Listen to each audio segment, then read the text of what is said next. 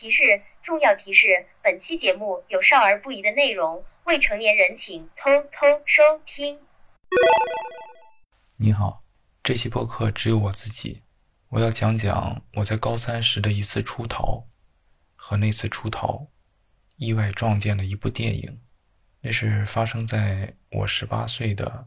那年的夏末秋初，是二零零七年九月一号。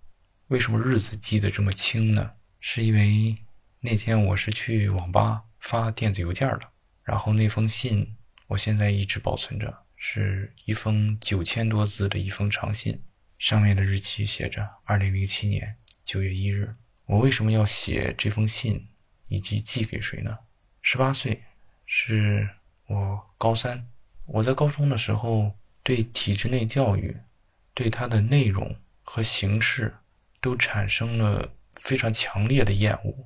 包括教育的内容，包括教育的方式，它与我当时的知识和价值观产生了非常严重的冲撞。嗯，我无法处理，无法处理这种内心的矛盾。在二零零七年九月一号这次出逃之前一年，我我跟学校发生过一次更激烈的冲突，而且那次冲突延伸到了我的家庭。给我父母，给我家人也带去了极大的痛苦。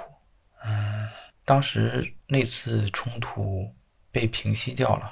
但只是表面的平息，因为当时我的一些做法特别的极端。在那次第一次冲突之后，嗯，我的家人对我学习成绩就也没什么期待了，就希望我能健健康康、好好活着就好。但实际上，那些不可见的，我的心理的状态、情绪的状态，事实上是很糟糕的。在之后一年的时间，我也很努力的想去解决自己的问题，在不断的自我的压抑，但是反而导致了问题出现了所谓的躯体化。最严重的时候，可能持续了大概半年左右的时间吧，就是每天腹泻，每天腹泻。然后九月一号的那次出逃，就是我跟学校请了病假，我让我舅舅，因为我舅舅他工作的地方还有他家都在离我学校不太远的地方，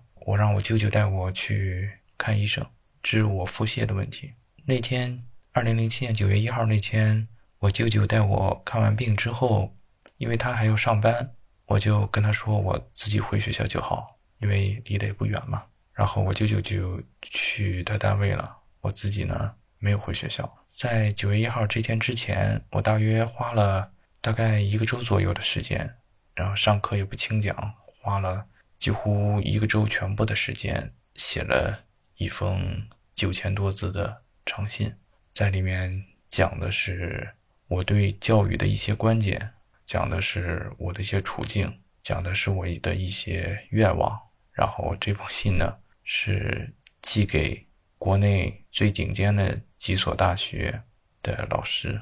寄给的是哲学系的、中文的、啊心理学的一些专业背景。因为我觉得一方面自己对这些学科感兴趣，跟我的阅读的喜好也相符。另外，我也觉得受这些专业训练的老师能够能够体会我的感受吧。所以那次出逃也是一次呼救。我那天看完病之后离开我舅舅，就拿着这封手写的九千多字的长信，找了一家打印社，请打印社的老板，嗯，一个字一个字的敲成电子版，然后我拷贝出来，然后又去找了一一家网吧，在网吧上到处去搜索国内这些顶尖大学的相关学科的老师的电子邮箱，好像也找到了一些。国外的一些知名大学的电子邮箱，当然发过去的也是中文版的这封信。嗯，那天在网吧发完信之后，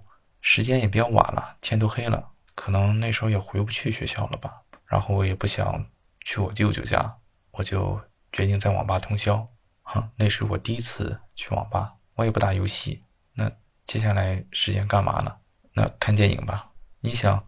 二零零七年的时候。一个县城的网吧，他电脑里会有什么样的电影呢？一堆都是网吧老板提前下好的，我也忘了这部电影，它是不是我那天晚上看的唯一的一部电影，也忘了是不是我看的第一部电影。但是我只记得这部电影，它给我带来了极大的冲击。所以，这部电影有意思的是，这部电影是我对它的观看方式，就是被网吧老板把它跟一堆色情电影放在一起的。我不知道我怎么就选中了这这部片子。它的中文译名叫《裸体切割》，我非常不喜欢这个译名。当时看完之后，我就觉得这个译名很不妥当。但是到底怎么不妥当？嗯，我也是最近几年才想清楚吧。这是一部英语电影，名字叫《Intercut》，制片国家是美国、澳大利亚、英国。它表面的故事 A 故事讲述的是关于一桩连环杀人分尸案，受害者全部都是女性。最近几年我才明白，这是一部符合女性主义主张的电影。它整个故事的展开采用的是女性的视角。或者说是故事里受害者亲友的视角，但是你看它的译名，它切换成了行凶者的视角，切换成了旁观者的视角，或者不客气的说，切换成了父权社会的视角。感受一下裸体切割。嗯，它豆瓣译名里面还有一个更过分，叫正中下怀。所以我觉得这部电影名字可能直译成。在撕裂中，在割裂中，可能是更恰当的。嗯，这部电影在豆瓣去搜的话，在移动端，我试了一下，在移动端能搜到，无论你用它中文译名还是用它英文的原名，都能搜到。但是在网页端的话，你无论搜 Intercut 还是裸体切割，你搜到了可能都是一部跟它没有关系的短片。那如果你在网页端搜的话，你可以去搜这部电影导演的另一部。他的最知名的电影也是金棕榈获奖电影《钢琴课》，然后你从《钢琴课》进到导演见·坎皮恩的页面，看搜他零三年作品，就能看到这部《In the Cut》。这部电影是根据苏珊娜·摩尔在一九九五年出版的一本同名畅销小说改编的。导演简·坎皮恩从一九九六年就开始在筹备拍摄，本来主演是想请尼可基德曼，但是尼可基德曼因为一些个人原因退出了表演，但仍然作为制片人之一参与了这部电影的创作。这部电影有两个版本，一个版本是一百一十九分钟时长，现在能找到的应该就是这个版本，一百一十九分钟的。另一个版本是在当年。多伦多电影节首映上放映的是一个一百一十三分钟更短的一个版本。导演坎皮恩除了这部电影和《钢琴课》之外，还有《天使与我同桌》《明亮的星》等其他的作品。基本上我列举的这四部作品。采用的都是女性视角、女性主体展开叙述的，然后这些电影也都让他获得了在戛纳、威尼斯和奥斯卡的多项的提名。为什么说我认为这是一部符合女性主义主张的电影呢？不仅是因为它的原著是女作家，不仅因为它的导演是女导演，不仅因为它的第一主演是女演员，更重要的是。它就是以女性的视角展现了一个女人的欲望、困境和力量，并且对整个父权社会的结构性的压迫有全景式的揭示和反思。这部电影里面，除了一些空镜头和中间的一场戏之外，每一场戏里面都有女主演的出现，都是采用她的视点进行讲述的，甚至更严格的说。那些空镜头交代的是环境，交代的就是主演所生活的环境，所以空镜头里面也可以认为主演是在场的。而中间那场戏也让主演以打进电话的方式参与到了现场，所以甚至可以说整部电影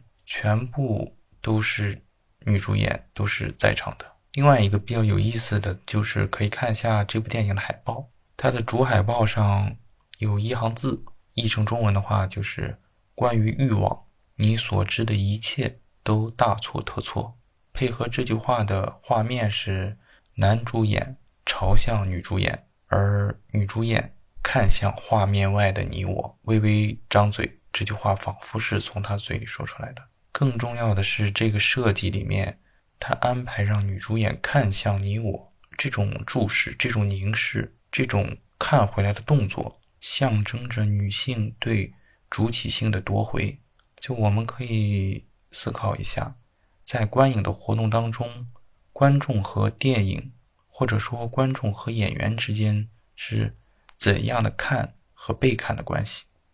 按照电影批评家劳拉·莫尔维的关于凝视的理论，被凝视者意味着是欲望的客体化，而回击它的方式就是看回去，是对自己作为欲望主体的夺回。所以在电影的主海报里面也有非常显著的女性主义的主张放置在里面。另外，非常有意思的一点在于，这个电影还有另外一版海报。在这版海报里面，女主演是出现在镜子里面的。女主演是被客体化的，而且镜子里的她呈现的是她看向别处，他没有意识到自己正在被观看。而这个镜子是画面里一辆车的后视镜，在画面里就有一个男性在观看这个镜子，而我们观众又在画面之外观看镜子里的他。双重的凝视，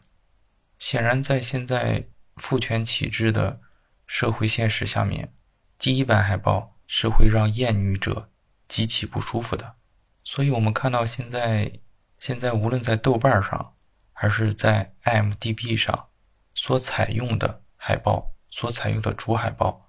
都是我所描述的第二版海报，把女性作为客体去凝视的那版海报。而我查资料看到的。他们发行的光碟里面，主要采用的是我所描述的第一版海报，以及他们在各个国家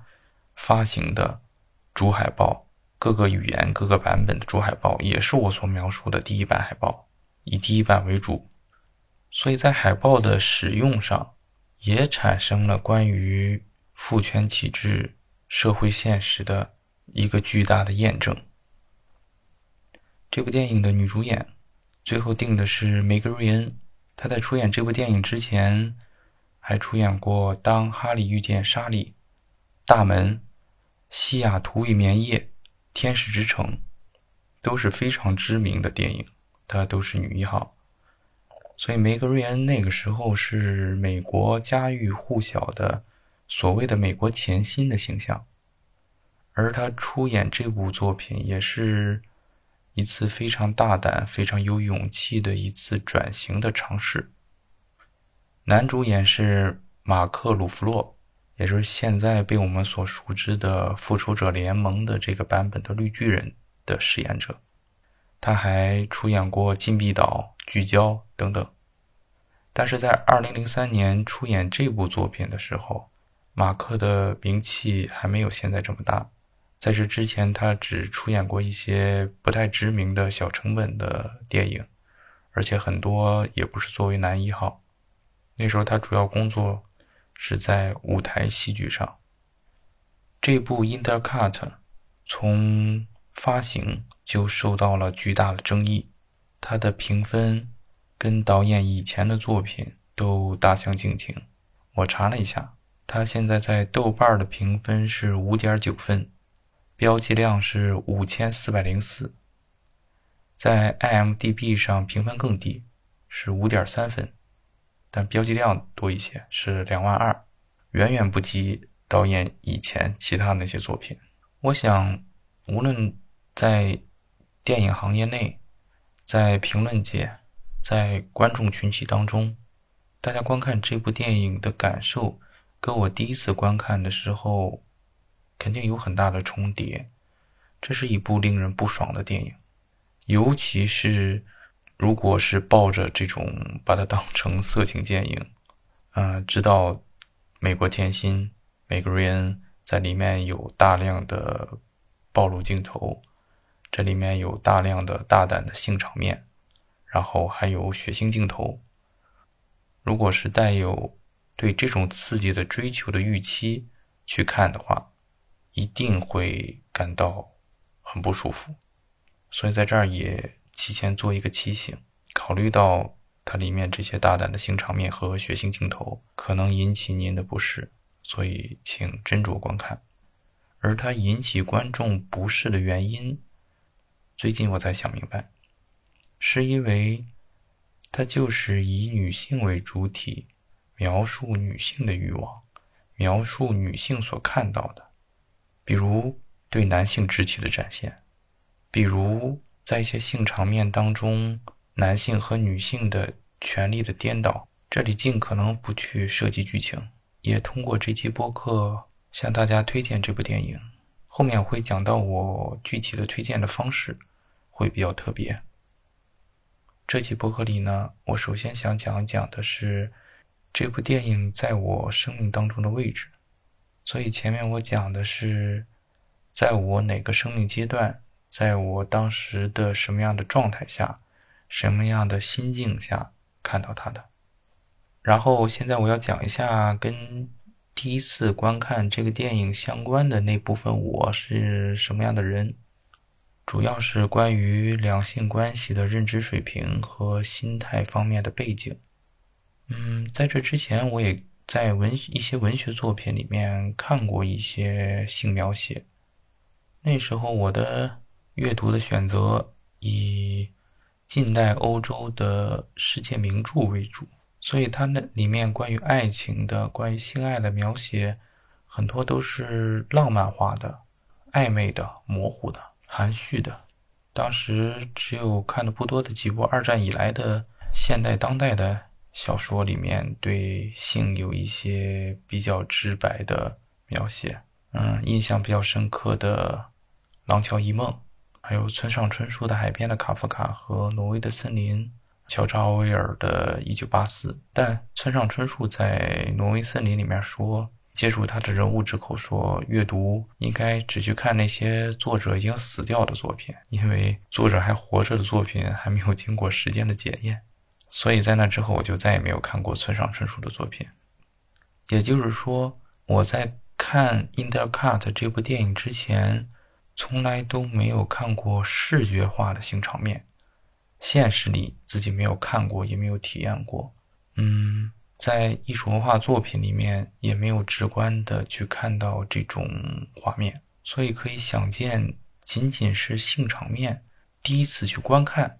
对一个十八岁的孩子来说，冲击就是非常非常强烈的。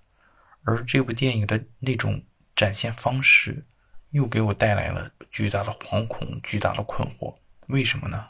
嗯，另外一个需要交代的就是我的家庭对我关于两性认知方面的一些影响吧。这个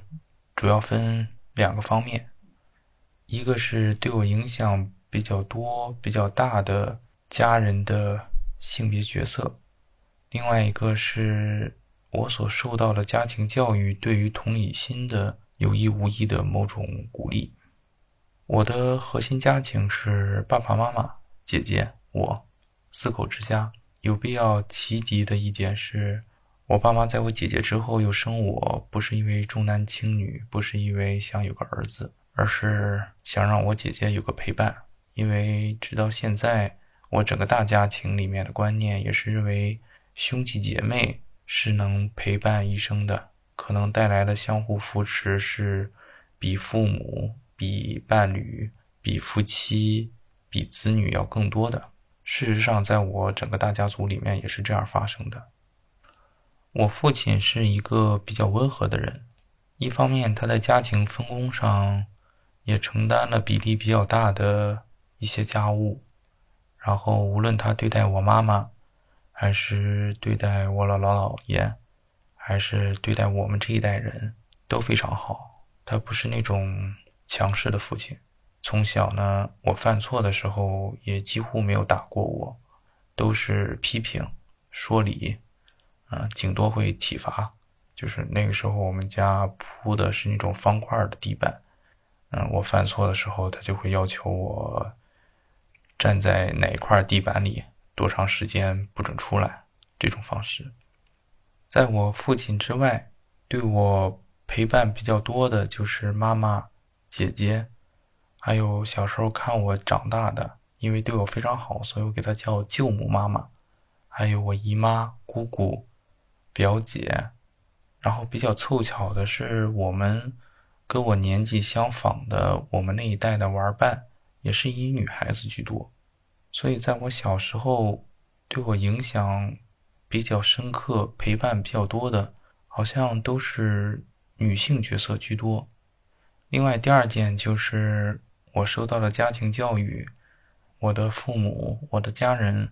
似乎在有意无意的训练我的同理心。一种形式上是，我小时候发生的一些在他们眼里可能比较有意思的一些事情，他们会反复的去讲述。比如说，小时候看我长大的舅母妈妈，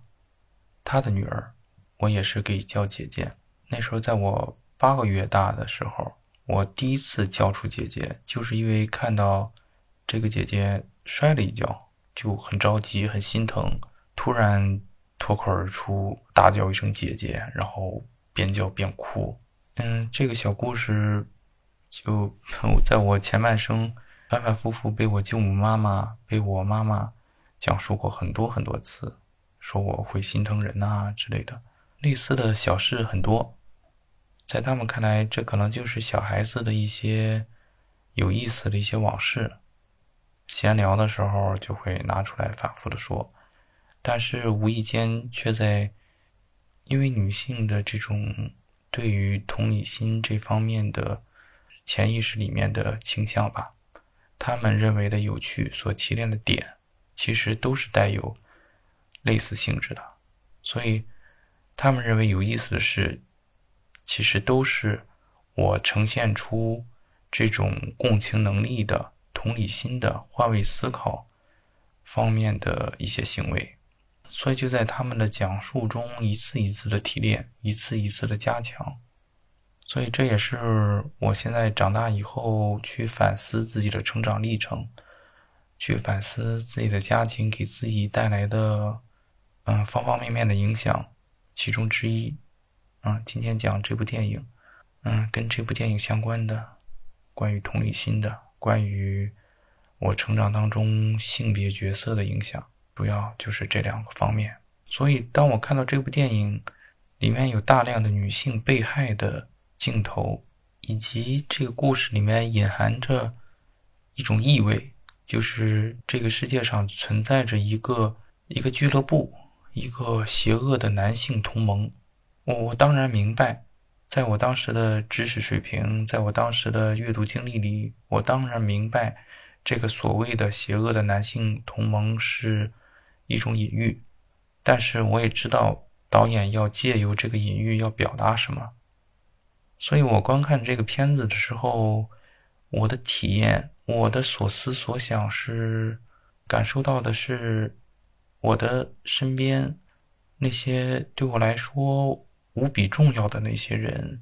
我的妈妈，我的姐姐，我的舅母妈妈，我的姨妈，我的姑姑，我的表姐，我的玩伴们，这些迫害是他们曾经所遭遇过的，和以后可能要遭遇的。我就感到这个世界存在着某种未知的某种危险，而且当时我遭遇这部电影的心态是什么样子呢？是我寄出了一封那样子的信，是我对这个世界、对大学怀有某种实际上是非常乐观的某种幻想。也就是说，我那时候是热切的想要去参与这个世界的。但是突然冒出来的是这样的一部电影，它告诉我这个世界存在着某种未知的危险。甚至于，我作为一个男性，我可能要成为成为其中的共谋，成为其中的同犯。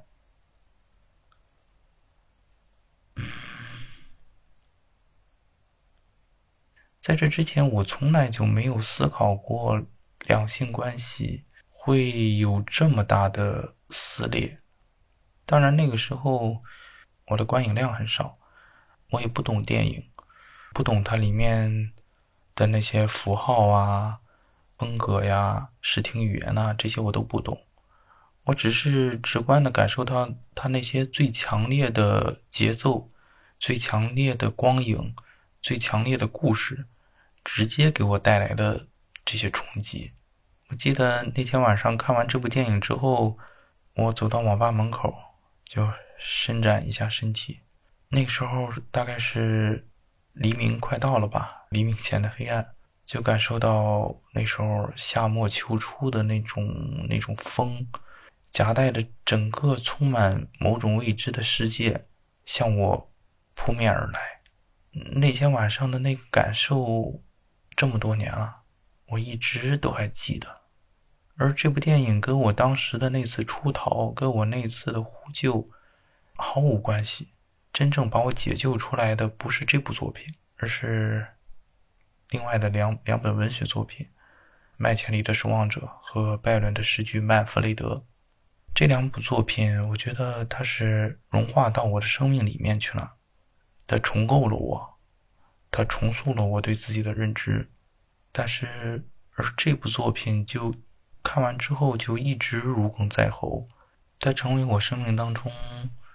一个巨大的困惑，一个关于两性关系之间那个张力的巨大的困惑。在十八岁之后，我就是带着这些困惑。在进入大学之后，走进了跟异性的交往当中，带着这种困惑去处理自己异性交往当中的一些问题。今天我在这个播客里面想去推荐这部电影的原因是什么呢？之前我在播客随机波动第五十三期里面有留言，三位主播跟辽京基于基于辽京的短篇小说《听清》。展开了一些讨论，这期播客包括这个短篇小说对我也蛮有触动的。嗯，我在里面留言大体说的是，我认为好的译文作品，它能够给阅读者、给观众带来超越个体经验的视角，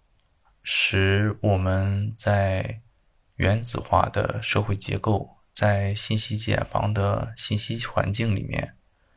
能够从相对封闭的生活里面获得一个更广阔的视野，跟更广阔的人类命运共同体发生连接，与他人的生命经验产生共情的可能。就是说，我们去观看好的译文作品，能够一定程度上去消弭我们在事实上的试错。和事实上对其他人带来的伤害，我们不需要在自己的生命历程里面亲自通过犯错、通过伤害以及伤害返回来的惩罚，去让我们去明白什么是该做，什么是不该做，让我们去明白其他人的感受是什么。好的译文作品，我认为它能够发挥这样的价值，就是。减少我们亲自犯错。我觉得，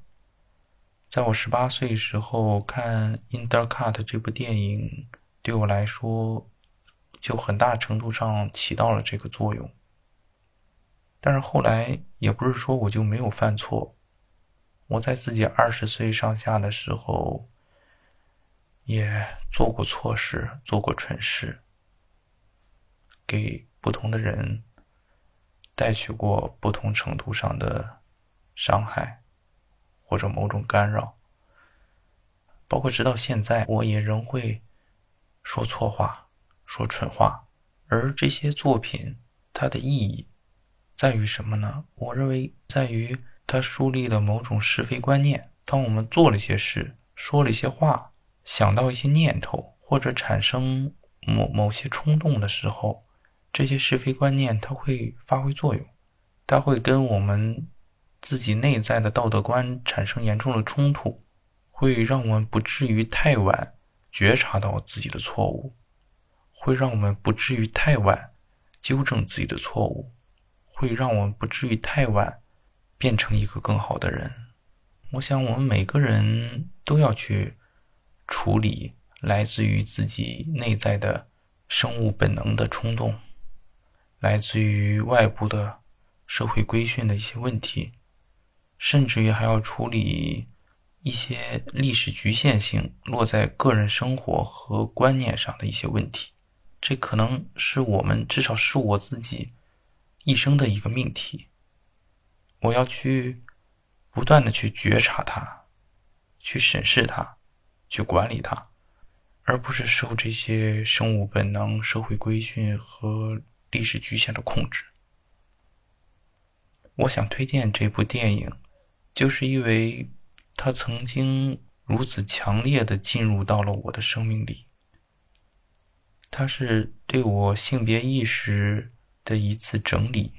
和我对两性关系上的一些问题的一些问题的前置。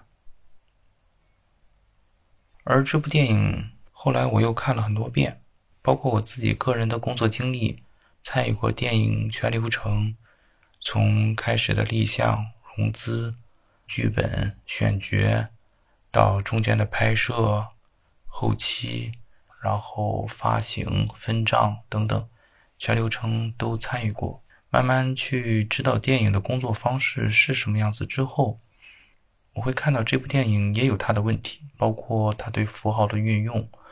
包括它对类型的借用。在我现在的角度上去看，可能有些浅显，但是我想，它可以是一个最大公约数，就像当初打开我的一个知觉那样，我相信它还能打开更多人的知觉，而这种知觉，它可能就意味着摒除。对性别议题方面的一些偏颇、一些粗野和一些无知，我想这部电影是进入我生命是如此的深刻、强烈、重要，所以当我在播客里面想要去推荐电影、想要去讲电影的时候，我必须要先把这部片子拿出来。然后是这部电影的推荐方式，不仅仅是在这些播客里面进行这些口述，我要办线下活动，我要请更专业的影评人，基于电影的工作方法去讲电影。我觉得自己在电影评论上没有进行过专业的训练，也没有进行过大量的练习，所以在影评上。我想，我很难短时间内达到专业影评人，包括达到我心目中最好的中文影评、反派影评的水平。所以，关于《In the Cut》这部电影，我希望请到的影评人是在两个维度上的交叉。他既需要是一位女性主义者，或者至少她是一名女性，她能采用女性的视角，同时她又要是。非常专业的影评人，当然说到这个，但直接能想到的就是戴锦华老师了。我也自诩是戴老师的学生，上过一些他的公开课，然后 也购买过他的线上的一些课程，而且也从戴老师的课程里面获得了大量的线索。基于他的线索，发现了更多的好电影，发现了更多的知识，更多的信息。当然，我不奢望我在刚起步的时候就能请到，呃，戴老师这么大的腕儿了。在活动形式上，在活动现场不会放映电影，需要参与者提前看片，现场呢只用拉片的形式去谈论这部电影，基于这部电影的文本展开讨论。既谈这部电影的内容，也谈看电影的方法。所以在这期播客之后，我会尽自己所能去邀请影评人来参与。邀请不到的话，线下活动就无限期的延迟，直到邀请到我认为够格的影评人。包括我也会提前发给他。关于现场讨论的问题大纲，提前进行准备，给活动参与者一个对得起每个人时间的体验。最后，最后一个板块，我要讲讲我为什么要采用这样的推荐方式，为什么要做线下的活动，以及我这整个播客计划是怎样的一个项目。在我播客的前面的两期，第零期的总论和第一期的正式节目，是我跟朋友阿晶的一个对谈，在这里面实际上我有比较详细的展开。我做这个项目的目的，是为了去触发人世间更多的各种类型的高亲密度人际关系，来去增加部分人的幸福。是哪种关系呢？是发生在同性之间的、异性之间的、多元性别的，发生在人们之间的真挚的友谊和爱情。那具体是哪部分呢？我在这套播客的第零期的总论里面有详细的展开，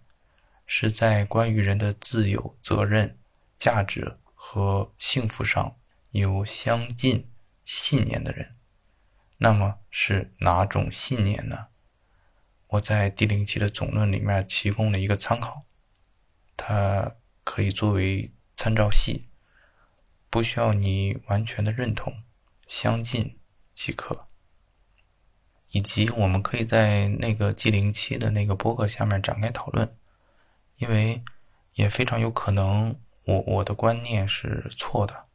以及肯定的是我的观念也会流动变化的，所以我们可以一起去完善它。然后我怎么去找到这些在关于人的自由、责任、价值和幸福上？观念相近的人呢？我怎么找到你们呢？就是通过播客，播客是我的工作方法，是我的特别工作法。我把播客作为去识别人的一个介质。当然，我们去寻找某类人的话，有更显著的，也更容易的识别方式，比如说出身、学历、职业、财富。阶级，但是这些标签它的问题在于，一方面它很大程度上靠的是先天的一些资源，而另一方面靠后天努力的那部分里面，又有大量的自我的逼迫，就是比如说在学业上，在职业发展上，我们很多时候要逼迫自己去做那些我们不想做的事情。所以在这些标签的获得上，它并不能真实的、完整的呈现一个人在趣味上、在价值观上、在性别观念上的倾向。但是播客不一样，当我们听播客的时候，我们是作为一个休闲者的角色，听播客是一个完全自愿的行为。所以，我识别同类人的方式就是去寻找在长期收听一些在趣味价值观和性别观念上有显著倾向的博客。嗯，在长期收听这些博客的人，我在找你们。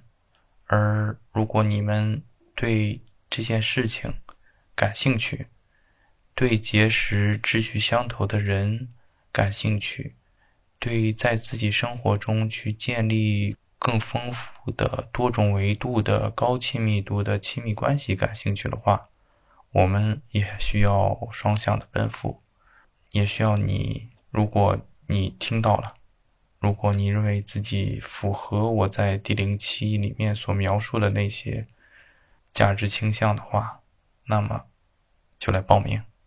报名方式的话，是可以在节目详情里面。下载报名表，或者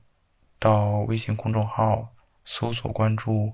“像素猴子”，发送“报名”两个字，下载报名表，并且填写，同时附上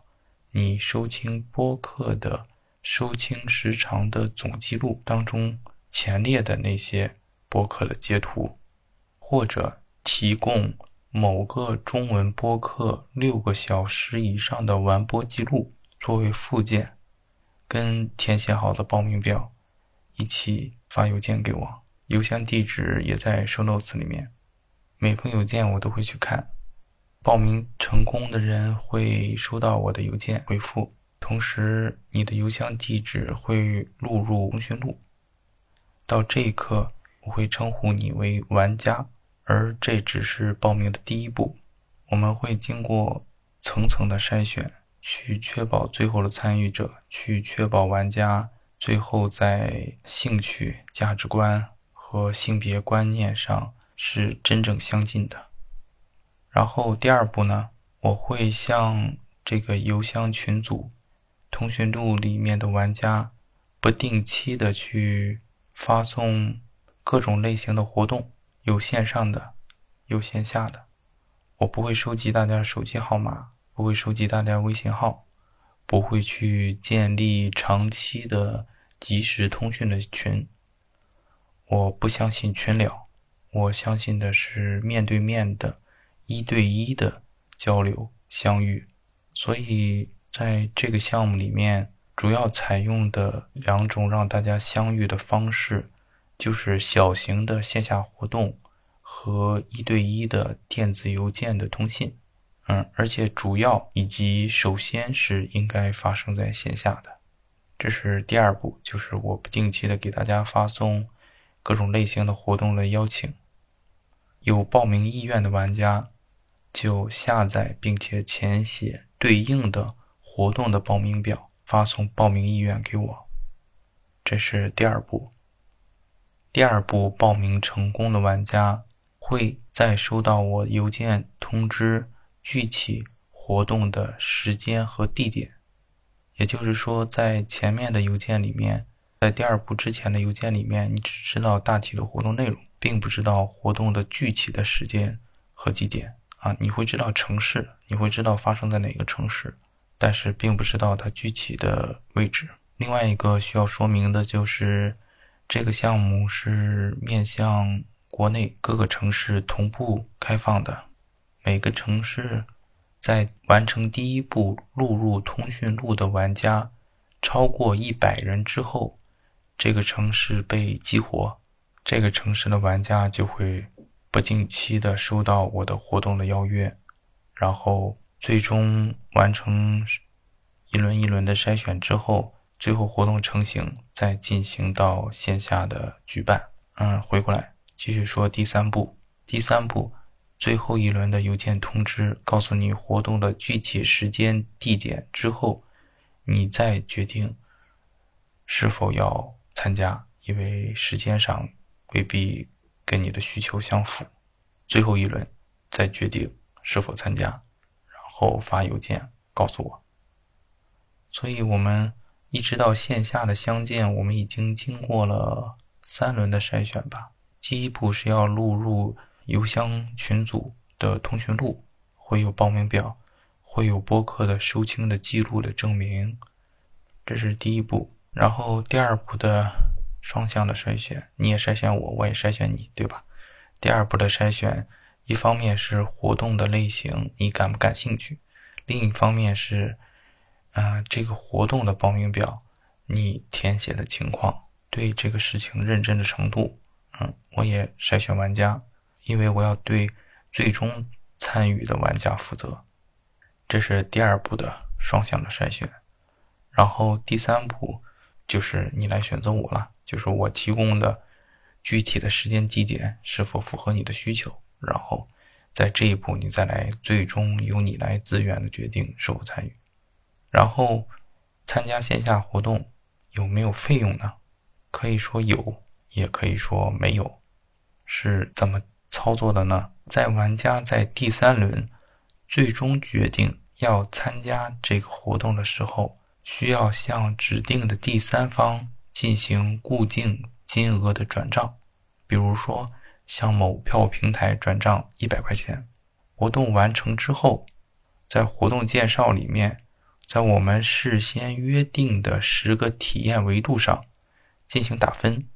就跟在豆瓣电影里面给自己看完的电影打分一样，但我会在事先给你约定好非常明确的十个维度，然后在这个十个维度上分别按照十分制进行打分。比如说，你最终打了一个五十九分，也就是扣掉了四十一分，那就由那个第三方的票务平台向你返还扣掉的四十一块钱，还有五十九元扣除第三方票务平台的手续费，剩下的是能转进我账户的金额。当然，我也会按照一定比例去跟嘉宾、场地，或者如果还有其他工作人员的话。也会进行分账，所以说呢，有没有费用，这是根据你根据玩家自己的体验来决定的。也就是说，你认为我们的活动创造了多少价值，那你就为这个价值给出一个对应的价格。回到这一期播客里面，我推荐的这部电影《In the Cut》，它对应的线下活动对应的。它对应的线下活动、电影和谈论电影是引子，是一个关于兴趣的一个指引。参与者肯定是首先对这个片子和谈论这部片子感兴趣才会报名。电影和谈论电影是聚集人，是创造话题，是这个活动的重心。但是呢，活动的目的。是为了让参与者之间去建立初步的相识，建立初步的信任。也就是说，如果你要报名参加这个线下活动的话，你至少要有两个需求：一方面是对这个电影感兴趣，对谈论这个电影感兴趣；另一个方面就是你对跟志趣相投的人去建立各种类型的同性、异性的、多元的各种类型的。啊，朋友的，甚至进一步，当然那是以后的，当然那是以后的，这个全看，啊，你们你们的进展了，这个就跟我就没有关系了。就是如果你对于建立各种类型的各种维度的高亲密度的关系感兴趣，抱有期待的话，你再来报名这个活动。另外需要提及的就是，如果你有这两方面的需求，有这两方面的期待。但是同时又有社交焦虑的话，也不用太担心。我在环节和活动形式的设计上，会尽可能的考虑到大家的感受。比如说，在氛围的设定上，会有五个维度，也就是你最终参加完活动之后，给活动体验打分的十个维度当中的其中五个是：一不尴尬，二不强迫。三不打扰，四尊重隐私，五保持有趣。首先就是这五个维度，另外五个维度的话，这个在具体的活动里面我们再去设计。回到这个氛围的设定上，我们看一下这五个词，它的行为主体是谁？嗯，我再念一遍，感受一下：不尴尬，不强迫，不打扰，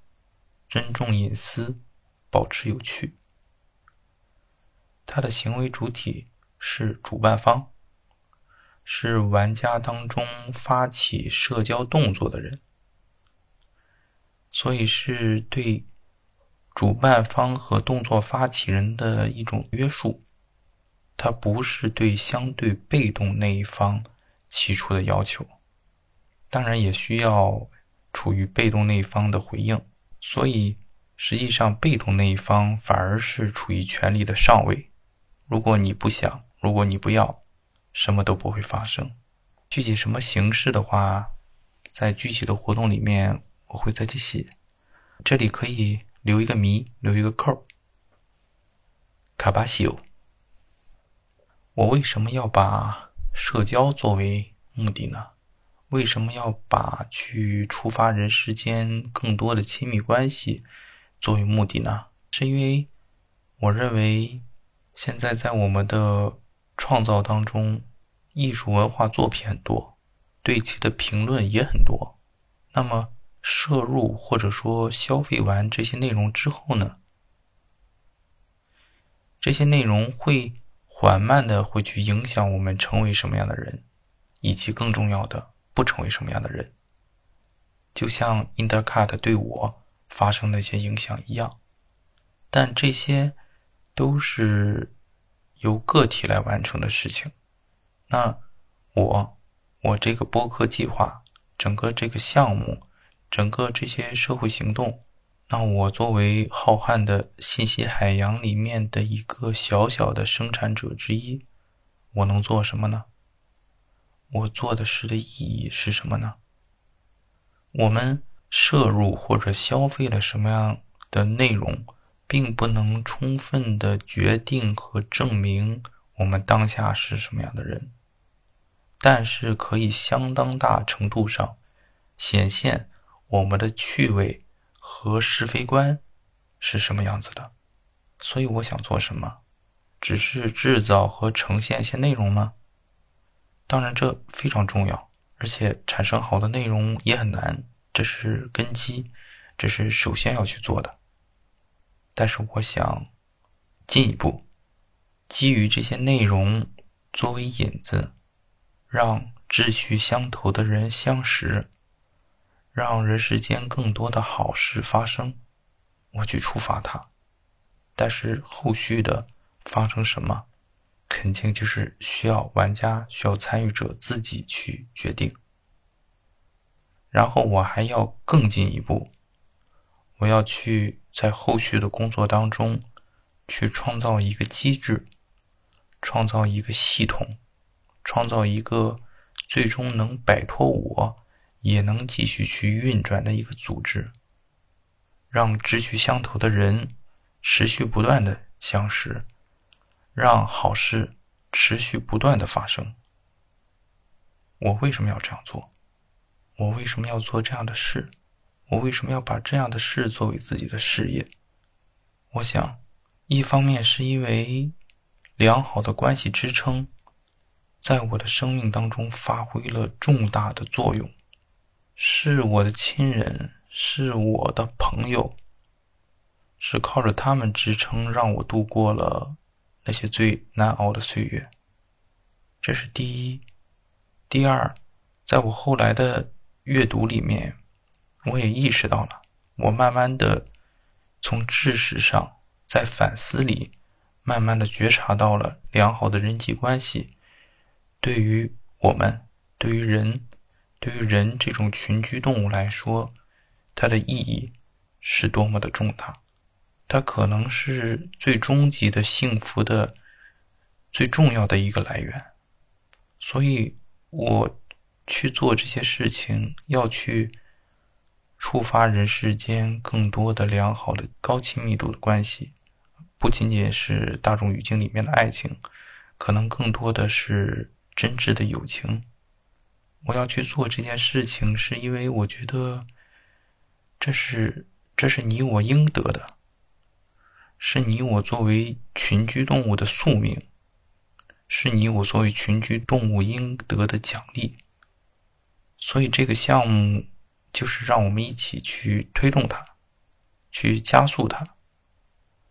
然后这个也是奖励，是。让志同道合的人获得更多的支撑，获得相互的支撑，在这个不确定的、脆弱的、充满各种危机的荒诞的世界和生活当中，去相互的支撑，去相互增强彼此的信心。如果我的这些判断，如果我所希望的事情，最终发生了，而且持续发生了，那这可能意味着什么呢？或许它意味着某种好人的增多和每个人自信的增强。或许它意味着某种消费主张的增强，也就意味着可以用资本主义的方式。去抵抗资本主义对人的异化，或许也意味着那些更经得起审视的那些作品，能够去得到它应得的影响力，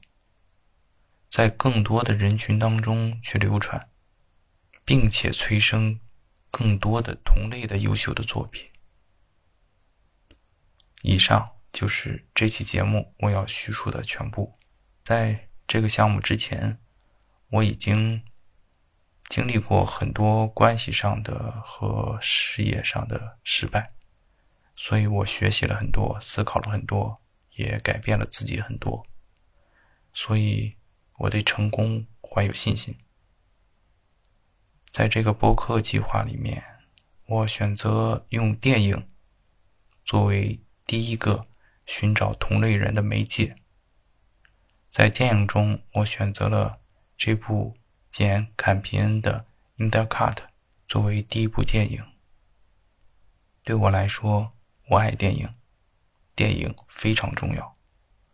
但是在这项行动当中，在这个具体的场景当中，你我更重要。所以，让我们从这部豆瓣评分五点九分的破电影开始。像素猴子。用电影的工作方法看电影。